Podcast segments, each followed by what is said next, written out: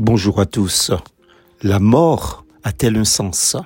Deuxième partie et fin. Car le salaire du péché, c'est la mort. Romains 6, 23. Quelqu'un a dit, la mort n'a pas de sens, car elle met fin à la vie. Fin de citation. D'autant plus que c'est la commune destinée de chaque individu vivant sur Terre. De fait, pour le commun des mortels que nous sommes, il n'y a que la vie qui peut avoir un sens. C'est là précisément que l'humanité, en grande partie, se trompe. Chez nous, on dit après la mort, c'est Tibet.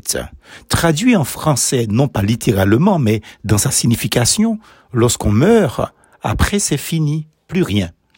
Si c'est vrai, je suis le premier à penser que ça aurait été une bonne chose, car plus aucun souvenir, comme si on n'avait jamais existé. Donc, comme disait le prophète Isaïe, que Paul cite, et voici de la gaieté et de la joie. On égorge des bœufs et l'on tue des brebis, on mange de la viande et l'on boit du vin. Mangeons et buvons car demain nous mourrons.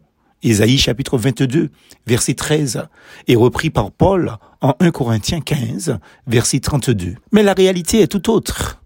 La mort a un sens car elle est la suite d'une mauvaise action, d'indiscipline, une conséquence d'un acte de désobéissance de nos premiers parents, Adam et Ève, contre Dieu. Le salaire du péché, c'est la mort. Romains 6, 23 pour développer brièvement le sens de la mort, elle a deux phases. La première, une séparation de communion immédiate entre Dieu et l'homme et la déchéance du corps par le vieillissement au fil des années, puis en finalité la mort physique. La terre retourne à la terre. Tel est le jugement de Dieu. Deuxième phase, ben, c'est la séparation éternelle de l'âme avec Dieu. En effet, l'âme est éternelle, contrairement à ce que les gens pensent qu'après la mort c'est Tibet. Et c'est donc vers un tourment éternel que l'homme se dirige inéluctablement s'il ne se tourne pas vers le Christ. À la question, la mort a-t-elle un sens? La réponse est oui, selon la parole de Dieu. Maintenant, notre verset de l'entête continue, certes.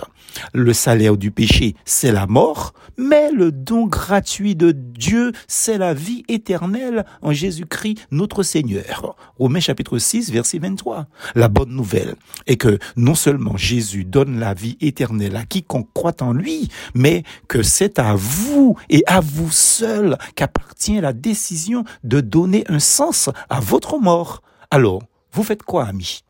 Voilà ce qui n'aurait aucun sens.